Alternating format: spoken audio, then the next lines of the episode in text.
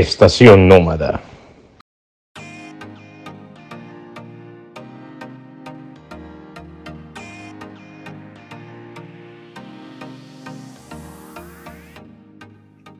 Bienvenidos a Estación Nómada, un espacio ligero con las herramientas que necesitas para vivir y estudiar en el extranjero. En el capítulo de hoy vamos a tratar un tema que sé que a muchos les interesa y es cómo buscar becas.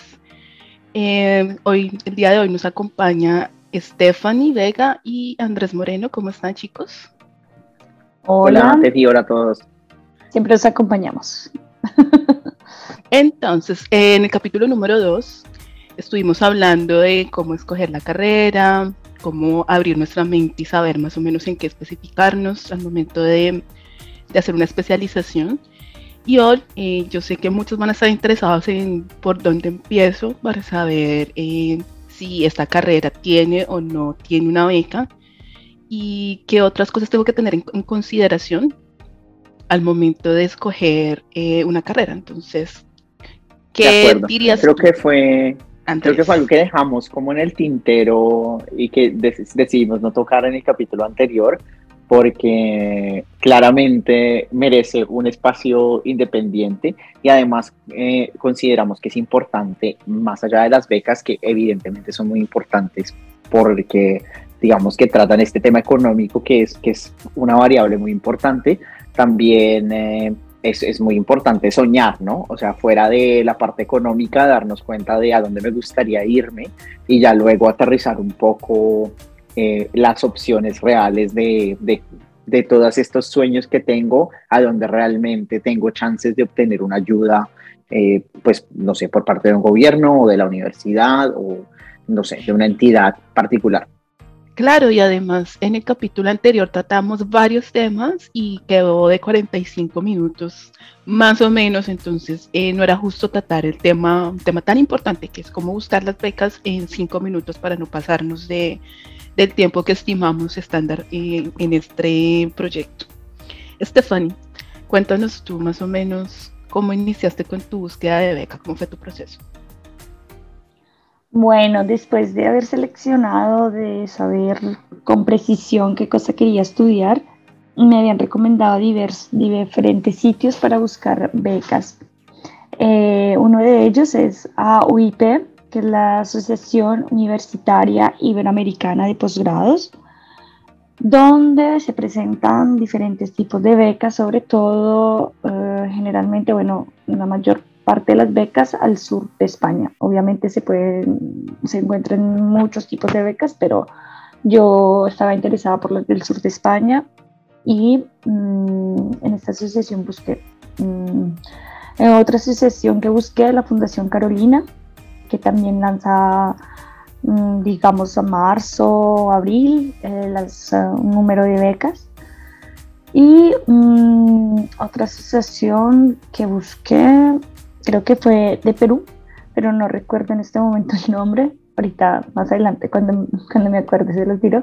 Y bueno, busqué el programa que a mí me gustaba. La asociación pues es chévere porque te muestra el programa, te da el link de la universidad, te muestra, digamos, todos los requisitos de, de forma muy, digamos, fácil, intuitiva, que uno lo puede, se puede presentar y bueno, yo pasé a la beca UIP, y con esa, y con esa beca viajé.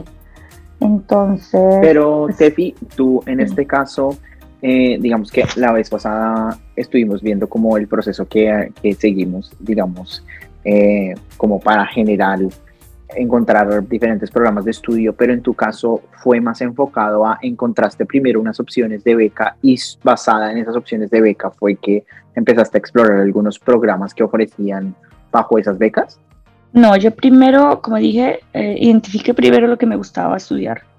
Y dentro de estas becas estaba. Entonces fue, digamos, de pronto, no sé, fue fortuna, suerte, eh, que el programa se encontraba ahí. Obviamente, como decíamos también en el podcast pasado, de pronto a ti te gustaba la parte de energía y eh, buscando también diferentes títulos, entonces parecía eficiencia energética. Buscando dentro de las becas aparecía eficiencia energética de energías renovables o de pronto sostenibilidad en la empresa. o sostenibilidad y cambiamiento climático. Y dentro de las... Temas relacionados. Exactamente. Entonces, sí, esa fue mi manera de buscar siempre focalizada y no perdiendo el rumbo de lo que ya había identificado del trabajo que, como decía Pau, es largo, identificar el, tema de, de, preferencia, de gusto, sin perder ese norte, sin perder ese rumbo que ya había hecho. Y fue así. Entonces, pues estos fueron mis sitios. Seguramente en nuestro Instagram mm, publicaremos los nombres precisos y, y con los links de pronto puede ser una ayuda importante para los que nos están escuchando. Tú, en cambio, Andrés, ¿qué modalidad de beca buscaste o cómo fue tu proceso más o menos para encontrar esa beca en Francia? Bueno, en realidad mi proceso fue fue un poco distinto. Pues digamos que yo ya tenía los programas eh, seleccionados, como en donde quedamos en el episodio anterior. sí. Y ahí empecé a chequear, empecé a chequear universidad por universidad, programa por programa, y empecé primero eh, a mirar en los programas de las universidades, porque en muchos casos ofrecen becas para estudiantes extranjeros o bueno, para estudiantes en general, porque no necesariamente deben ser extranjeros, con becas parciales o becas de solamente la matrícula o bueno, lo que fuera. Y en algunos otros casos, también digamos que son programas, digamos, gubernamentales o regionales que te ofrecen, eh, como fue mi caso, el pago de, pues como de la universidad, más un pago de una beca de sostenimiento y otros, otras cosas. Entonces, digamos que fue buscar de todos lados, digamos que mis recursos fueron más como el programa o el programa mismo decía como cuáles son las opciones de beca que tiene o si, digamos, ya estaba, era, digamos, de una universidad. Eh, como pues becas propias de la, universidad. Y miraba, exacto, miraba becas propias de la universidad. Usualmente las universidades tienen links dentro de sus páginas web que hablan un poco de este tema de becas eh, yo la verdad nunca pregunté y nunca como escribí un correo preguntando por becas o algo así. No sé si, si alguno de ustedes lo ha hecho, pero, pero bueno, mi caso fue más eso, como que fui directamente a las páginas de las universidades, intenté buscar qué opciones habían y, basado en eso, pues eh, también hacer un poco un presupuesto, ¿no? Porque al final, eh, cuando las becas no son completas, es importante también tener una idea de, bueno, cuando me están dando esta cantidad de dinero, esto, cómo lo voy a distribuir, ah, incluso cuando la beca es completa, porque a veces, aunque la beca es completa, pues puede que estés viviendo en un lugar muy caro, que fue mi caso, y entonces yo tenía que saber en ese punto si el dinero que me iban a dar al final me iba a Era suficiente. Al del mes. Exacto. O tenías que tomar arroz y huevo todos los días, comer arroz y huevo. Exacto. Entonces era importante un poco también como ponderar este tema de cuánto me pueden dar en la beca si me la gano, obviamente, y cuánto es el costo de vida del lugar, que es algo que eh, creo que a veces no se tiene tan en cuenta y como que nos lanzamos de una porque claro, al final es la oportunidad, pero hay que pensar un poco también en, bueno, si tengo que invertir dinero en donde estoy, cuánto, cuánto sería esa cantidad y si tengo ese dinero, obviamente, ¿no?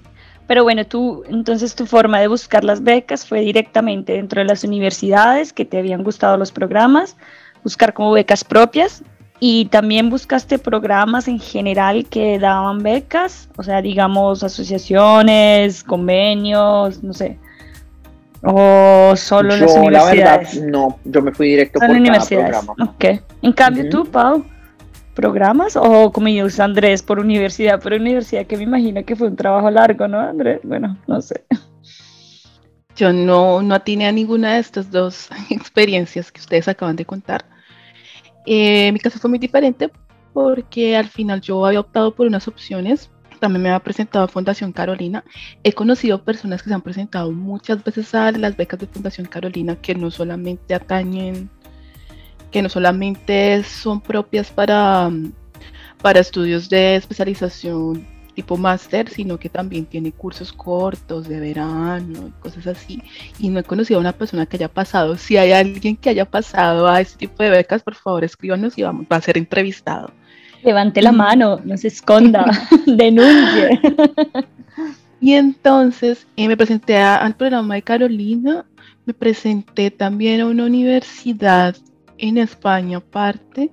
a la cual fui rechazada porque mi programa de pregrado no se ajustaba como a los em, características mínimas que debería cumplir para poder eh, hacer esa carrera, según ellos. Yo no sabía, según, según yo estaba todo muy en línea y no. Y el otro, em, y finalmente esas cosas, esas opciones fracasaron y yo ya estaba viendo la opción de estudiar en Colombia, como lo dije antes, trasladarme de ciudad y demás. Pero en ese momento pasaron dos cosas, y bueno, no pasaron dos cosas, pero sí digamos que dos cosas convergieron en un mismo camino y fue que como yo estaba muy interesada en, estudiar en el exterior, había estado viendo videos de YouTube, estaba afiliada a canales en Facebook, páginas eh, que hablaban como de becas para colombianos y demás. Y en medio de ello vi una convocatoria que me remitía a la página de AOIP, que a su vez Stephanie, que ya estaba estudiando en España, me había recomendado para ver becas. En ese momento di la opción de, mm, estudiar eh, una carrera de la cual estaba muy interesada, me gustaba muchísimo, en un país al cual nunca había pensado ir y era Portugal, que es el país en el que estoy residiendo actualmente. Y fue así como yo llegué a las becas, entonces todos los, eh, toda la audiencia Em, si se dan cuenta, es muy, muy fácil llegar por caminos muy distintos a las becas. Simplemente es cuestión como de ser juicioso y ponerse a la tarea de, de investigar. Yo después de que entré a la universidad, a través de este programa, me enteré que la universidad tenía tres líneas de becas permanentes, solo que yo no sé cómo fue la experiencia de Andrés, pero llegar a ese link de las becas en la página web era súper complicado.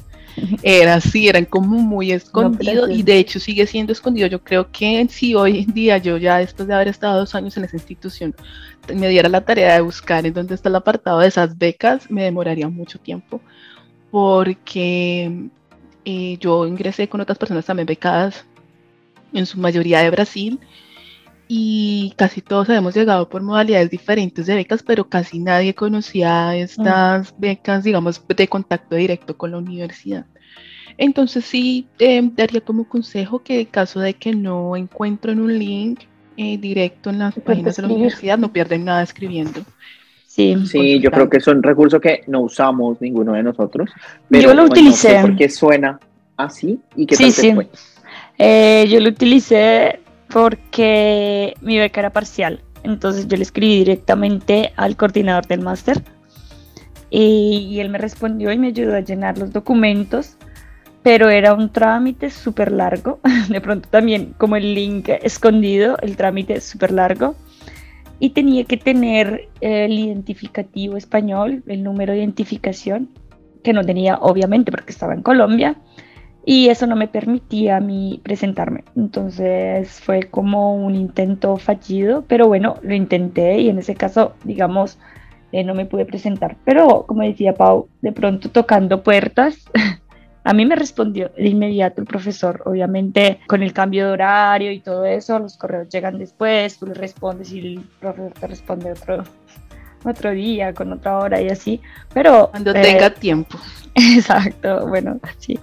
Y, pero eh, lo que tú hiciste, digamos, Andrés, de universidad en universidad, por eso decía, es, seguramente es largo, largo, largo, porque buscar todos esos links, buscar todas esas convocatorias, leerlas, saber en qué, porque algunas tienen unas plataformas específicas para presentarse, ¿no? Como, como me tocó a mí en España.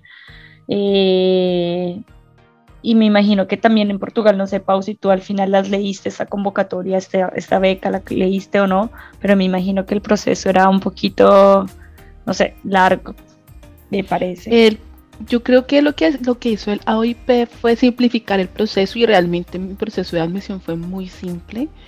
Eh, fueron más los nervios de esperar una respuesta y también los documentos que me exigían para presentarme a la beca fueron muy sencillos el, el, con decirles que el más complicado de todos fue como una carta de recomendación de un profesor o del coordinador de la carrera de pregrado en Colombia. Y en ese caso, eh, generalmente los profesores están muy, están muy entusiasmados de ayudar a los estudiantes a que hagan una carrera en el exterior. Obviamente eso también como que sube un poco, eh, por decirlo así, el estatus que tiene, que tiene la carrera. Y, y bueno. Hay un tip importante, siempre hay que tener un profesor de referencia de contacto porque las cartas de motivación son algo que usualmente se solicita para la, para la solicitud de becas, en algunos casos para las aplicaciones a los programas. Entonces es bueno que, claro, yo por ejemplo en mi caso utilicé una de un profesor que yo había estado mucho en contacto con él, eh, él fue como mi director de, de la tesis del pregrado y yo seguí en contacto mucho tiempo con él y ahí cuando lo necesité, él me ayudó muchísimo. Y también usé, en mi caso, como yo tenía experiencia profesional, usé una carta de un jefe para mostrar, digamos que a mí me interesaba mostrar un poco que fuera eh, la parte como profesional y la parte académica, que se viera que tenía las dos, entonces yo lo usé los dos. Pero digamos que lo más común, porque también mucha gente hace su maestría justo después de salir del pregrado, eh, es obviamente tener una carta de recomendación de un profesor de la universidad. Yo tenía una curiosidad, Andrés. Dentro de las universidades que buscaste, no sé, 10, 11, 5, 20, ¿cuántas de esas encontraste que tenían becas propias? Yo en realidad no estuve mirando tantos programas, al final tenía aproximadamente, o sea, en mi lista total, digamos que sí pudieron haber unos 10, 12 programas, no lo sé, no lo recuerdo ya, pero yo tenía, me acuerdo que tenía claro cuatro programas a los que yo me quería presentar. Entonces yo me presenté en la opción 1, que por fortuna fue la opción que salió eh, como, o sea, en la que quedé. Eh, tenía otra opción B, que era del mismo sistema de becas eh, parecido, que también era muy interesante, y tenía dos opciones en España. Eso era lo que yo tenía. Y yo sabía que en algunas eh, universidades en España es fácil conseguir una beca parcial.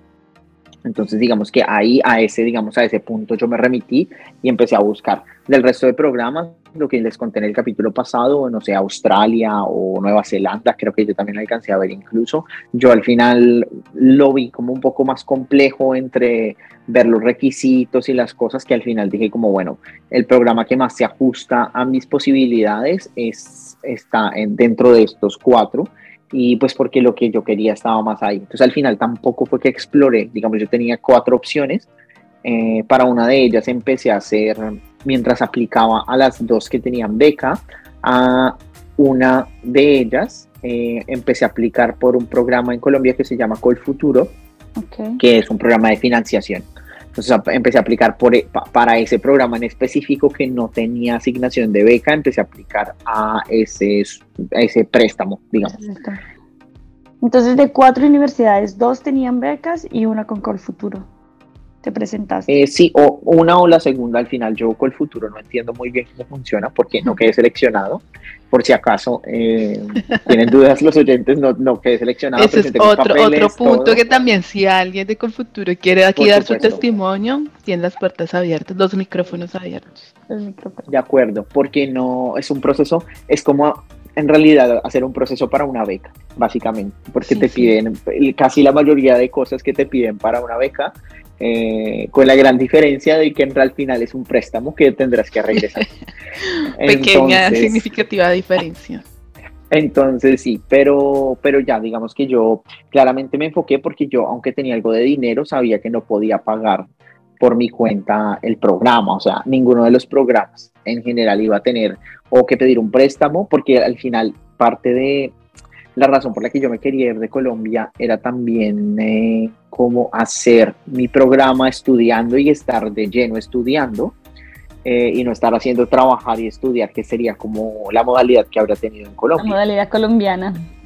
Exacto, entonces dije como, pues sí, quiero hacer eso, así me endeude un poco eh, claro, yo no, me, yo no lo pensé endeudarme en los programas más caros que tenían la beca, entonces dije como, bueno, si tengo que endeudarme, mire por uno más, eh, como menos... Eh, sí, sí, menos Más barato. más barato, por un programa más barato. Andrés, ¿cómo se llama el, programa con el que viajaste? Porque no, no sé si lo, lo dijiste o, o, me lo perdí.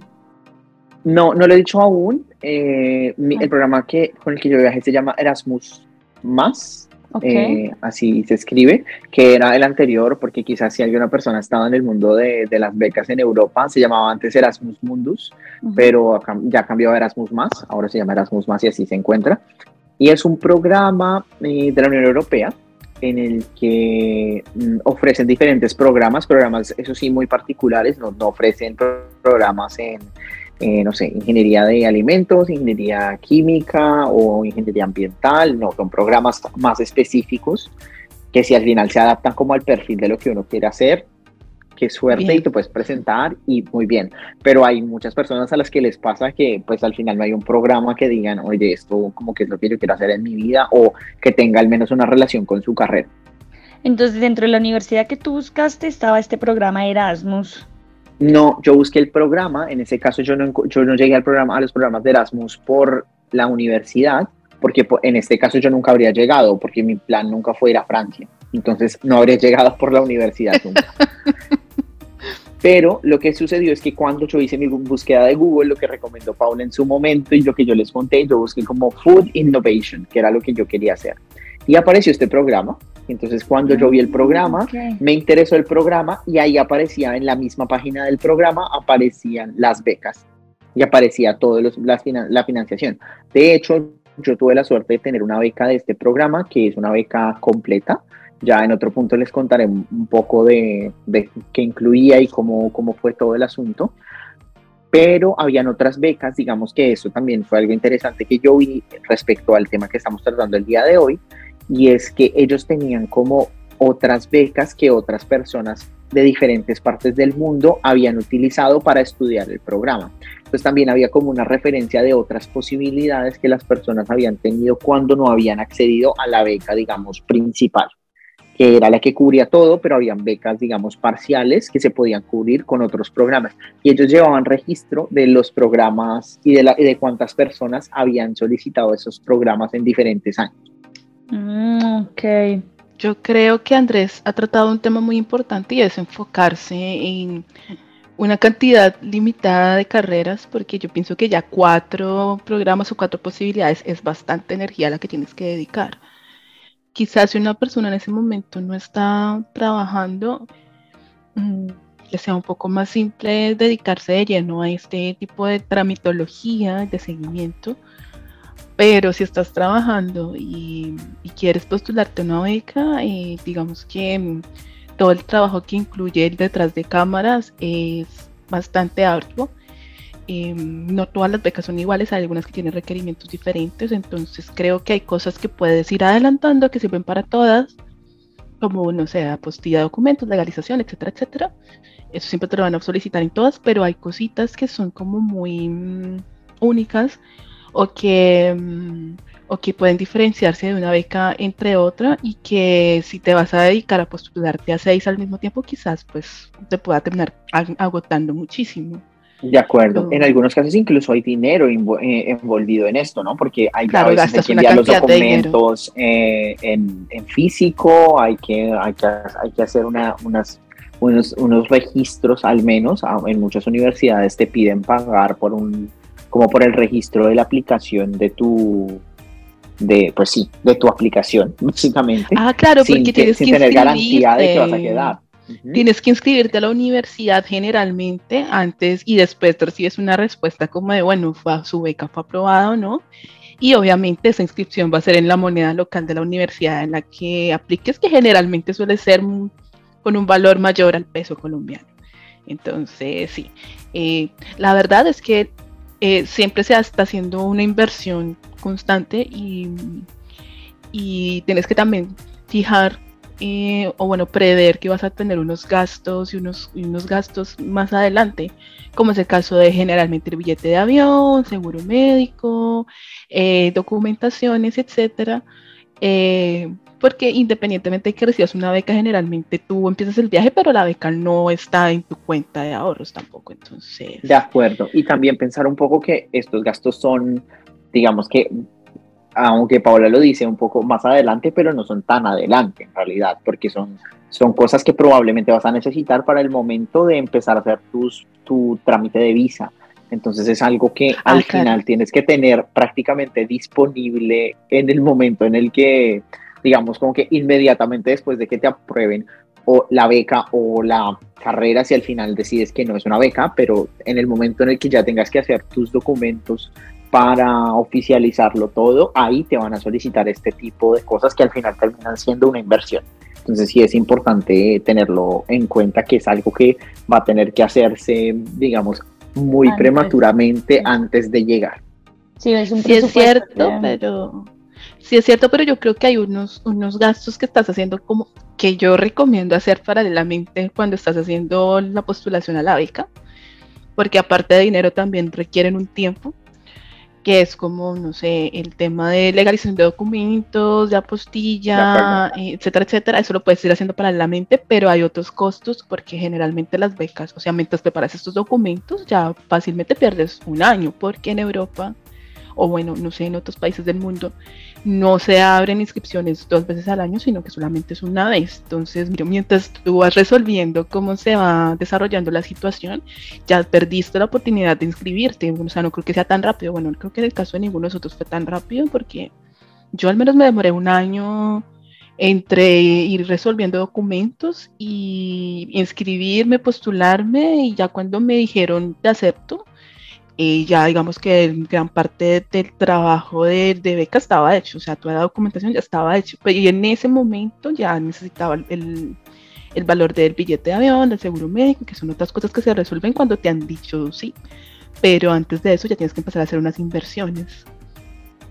De acuerdo, estoy de acuerdo. Y esta parte del tiempo me hace pensar un poco en el tema del idioma. Lo digo porque en mi caso yo tuve que hacer, yo tuve que presentar eh, un examen internacional de inglés porque mi programa era todo enseñado en inglés eh, y esto eh, pues es una, un requisito que, que requieres, que es, que es indispensable para, para hacer la postulación a la beca y a los y algunos programas dependiendo justamente de en qué idioma están y después tus conocimientos en el idioma, por supuesto. Mm, Ay, aparte, ese examen, ese examen también se vence, ¿no? O sea, creo que tiene una validez de dos años. Ese examen, los exámenes internacionales de inglés, casi todos, la verdad solo conozco dos que yo he hecho. Eh, IELTS y TOEFL tienen una validez de dos años, entonces... Eh, ¿Cuánto cuestan? Hay que... la verdad no lo recuerdo muy bien, pero, alrededor de... Por eso se deben estar actualizando todo el tiempo. Sí, es, en realidad están cambiando, pero cuando yo lo hice, yo creería que al menos unos 300 dólares, más o menos. 300, pero no había cambiado mucho el precio entre el uno y el otro. Y los dos los hice en tiempos muy diferentes. Uno lo hice en el 2012, 2011, 2012. Y el otro lo hice en el 2000, uf, probablemente en el 2017. Okay, okay, Y estaba alrededor de los 300 dólares. Eh, bueno, en, ese, en, en Colombia sí, probablemente eh, lo pagas todo en dólares o no, no en euros y te lo convierten obviamente a pesos, pero el costo siempre te lo van en dólares. Y mm, digamos que en mi caso yo también tenía que presentar como una prueba de que era suficiencia en portugués, pero a diferencia del, certificado de inglés, em, yo había presentado la prueba CERPEBRAS, que es la de Brasil, de suficiencia de portugués de Brasil, y esa nunca, pues hasta el momento que yo haya escuchado, no se vence. Entonces fue. Sí, se vence. Esa se vence. Se vence. pero cuando te dijeron, a Después de 10 años. no me dijeron nada. Después de 10 años. Ah, bueno, entonces pero obviamente estaba, estaba dentro, del dentro del rango y eh, ya obviamente estoy en un nivel superior de portugués, afortunadamente. Lo recuerdo porque yo, claro, cuando me presenté fue como, bueno, ahora sí, ya el chance de estudiar en Brasil, mi sueño se va a cumplir, pero igual tengo 10 años para hacerla, para presentarme porque me va a servir el mismo examen 10 años. Sí. El sueño frustrado de muchos aquí estudiar en Brasil. Pero yo creo que sí, en general los exámenes tienen una validez y esto, eh, digamos... Eh, Hay que revisar el tema. porque es importante, al final tiene mucho sentido. Si uno está, está presentándose para una prueba, pero si al final no estás viviendo en el lugar, pues no necesariamente quiere decir que tus competencias a nivel de idioma se van a mantener, entonces es algo que, que al final tienes que seguir demostrando. Por lo menos al nivel del máster. Ya luego, por ejemplo, a mí me ha pasado que donde estoy ahora nunca me pidieron un examen de inglés. Quizás porque ya como has estudiado la carrera en inglés, ya como que, eh, o no sé si para los trabajos te evalúan más, es como el desempeño que tienes, ¿sabes? Como te hacen la entrevista en inglés o, o ¿sabes? Pero ya no existe el punto del examen. Yo aquí lo que he visto es que a veces como que si tú presentas un diploma o un certificado de estudios de un lugar y, por ejemplo, lo hiciste en inglés, eso te vale como de que obviamente si pudiste pasar y culminar un curso en inglés es porque manejas inglés. Entonces no te piden el certificado eh, de idiomas. Mm, que por ejemplo yo, yo voy a postular a yo voy a postular a la, a la nacionalidad aquí en algún momento y ya por el simple hecho de haber hecho el máster aquí en portugués me necesito presentar prueba de portugués. Ah, bueno, eso sí es cierto. Pero de inglés a mí nunca me han pedido. Ni tampoco de italiano, Andrés. ¿A ti de italiano? A mí no, pero es que mi trabajo actual, eh, que creo que está un poco fuera de contexto, es en inglés. Eh, entonces no he tenido que hacerlo. Pero me acuerdo mucho que, volviendo al tema de las becas, dentro de los requisitos, obviamente en mi caso era un examen de inglés porque toda mi trayectoria previa había sido en español pero para personas, por ejemplo, que habían hecho algún otro programa eh, de al menos dos años en inglés o habían hecho su carrera en inglés o su colegio había tenido, es un colegio que es un colegio bilingüe, también podían presentar ese tipo de, de soporte para no tener que para no tener que presentar el examen. Yo no cumplía con ninguno de estos requisitos, entonces tuve que hacer mi examen de inglés como las otras personas. Igual, eh, por ejemplo, ese, tipo de cosas siempre hay que mirarlas a detalle y si la información no está, es muy bueno preguntar porque, por ejemplo, en este país y en la universidad en la que yo estuve, se recibían documentos. O sea, yo no tuve que hacer traducción de documentos, por ejemplo, porque se recibían documentos en inglés, español, portugués y creo que hasta mandarín, porque hay una, un convenio ahí entre China y Portugal pero no siempre son tan lapsos, entonces ese tipo de cositas son las que yo digo que, por ejemplo, estás a presentar a diferentes em, programas, cada uno tiene requerimientos diferentes y muy posiblemente unos eh, se crucen con otros, pero habrán unos que son independientes y tendrás que gastar tiempo, dinero em, y pues obviamente ese desgaste puede ser que no estés enfocado directamente en obtener la beca o no estés dando como la atención suficiente al programa que vale la pena em, y termines pues no ganando eh, la posibilidad de obtener ninguna beca porque estás colocando tu energía en demasiadas cosas. Y, bueno, en cuanto a los costos, yo, por ejemplo, si la persona está en duda y tiene dos opciones buenas, dos universidades, em, y está indeciso a cuál de ellos ir y siente que el tema del dinero lo puede cohibir un poco porque la beca solamente es para, para estudios, pero no para eh, sostenibilidad, eh, no sé etiquetas y demás. Hay sitios en internet en donde puedes verificar eh, más o menos una media de cuáles son los costos que hay en la ciudad.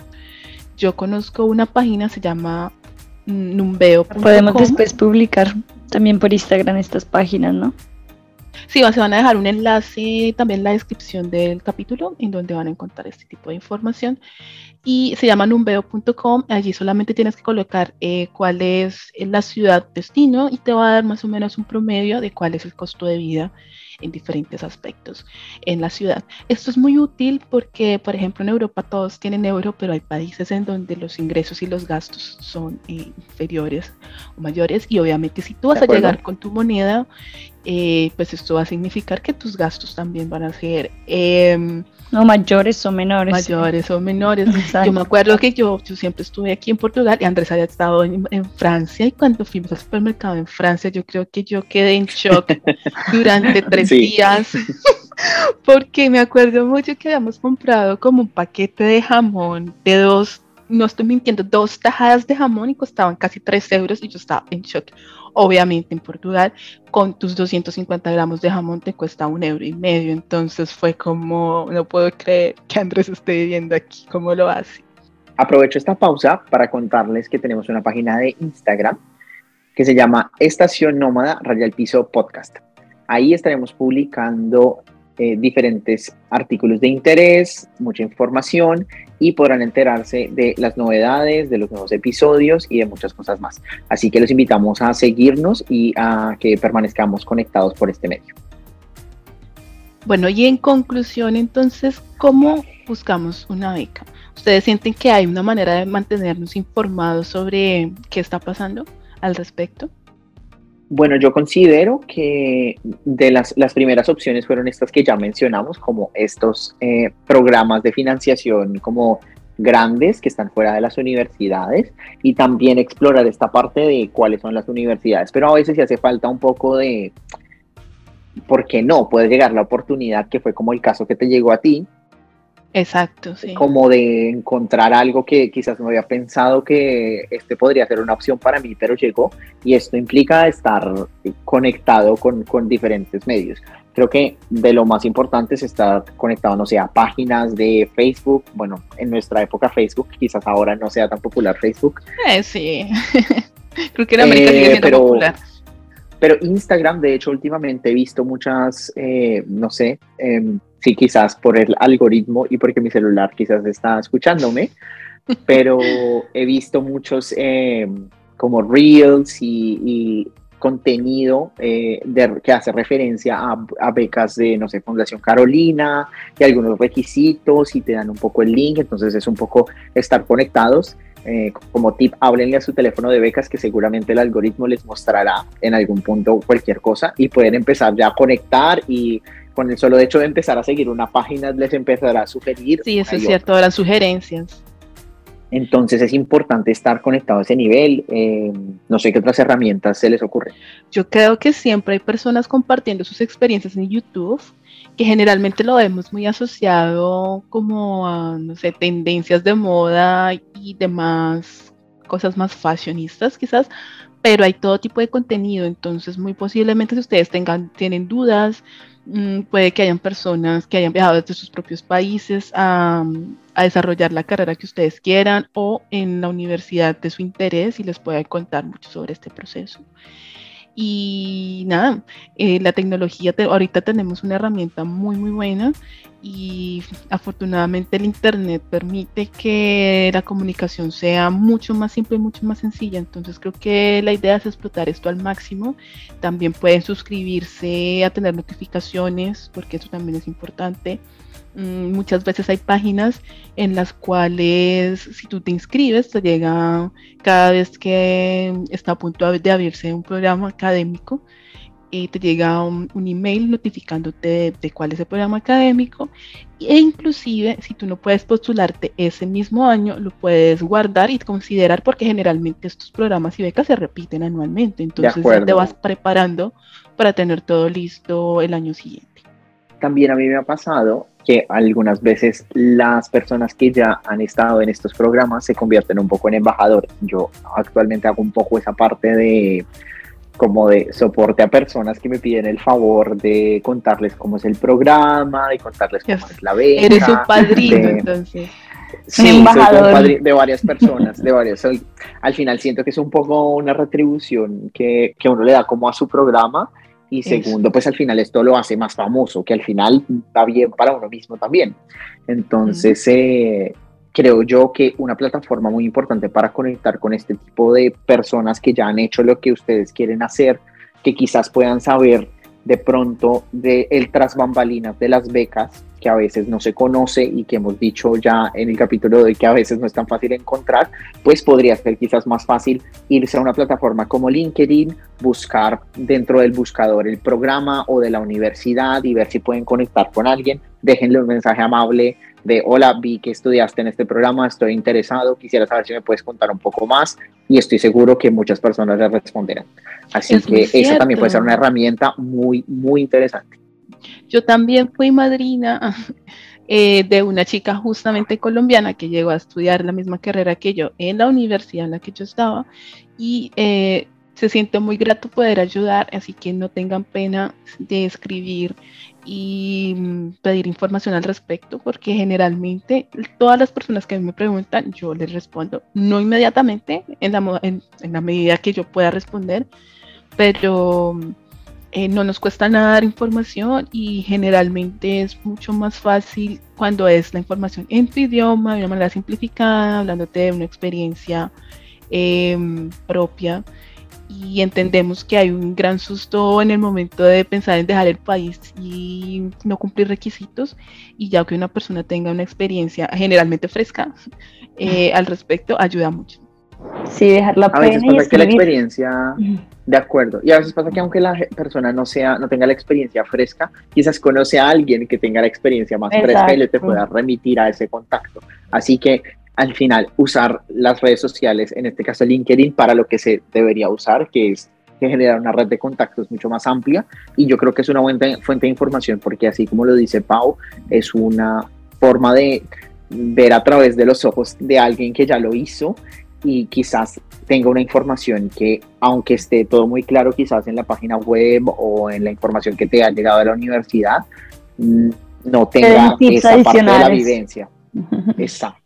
Ya para cerrar, como el último lugar que me gustaría recomendar para las personas que están en Colombia es el Instituto Colombiano de Crédito Educativo y Estudios Técnicos en el Exterior, ICETEX, que generalmente tiene una relación de cuáles son las becas eh, que están disponibles. No todas, obviamente, son como con las que tienen convenio o las más conocidas, pero ahí generalmente pueden encontrar información también de cuáles son los programas académicos que están eh, solicitándose y eh, pueden también solicitarlo creo que por medio de esta página o les da todos los links eh, que necesiten para poder presentarse a programas académicos en el exterior. Ah, también dentro de la página de los mismos consulados, me parece que ya lo habíamos dicho la vez pasada. Sí.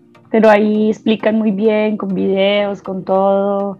Tienen también un buzón de... Un buzón no, sino un monachito de esos que te atiende en línea. ¿Cómo se llama? Una mascota de consulado. Un asistente, un asistente virtual. un asistente, virtual. Gracias, Andrés. Siempre tan, tan preciso. Tan informado, tan culto. tan culto, tan, guapo. Si alguno de ustedes que nos está escuchando en este momento conoce algún tipo de instituto o de lugar donde las personas de su país particularmente puedan encontrar este tipo de información, por favor eh, déjenlo en el comentario que aparecerá sobre este episodio en eh, nuestra página de Instagram. Exacto. Bueno chicos, espero que les haya gustado el episodio de hoy. Esperamos que nos sigan escuchando y así estarán un paso más cerca de hacer parte de esta comunidad nómadas. Gracias, eh, un saludo a todos y nos vemos en el próximo episodio. Adiós. Chao. Chao.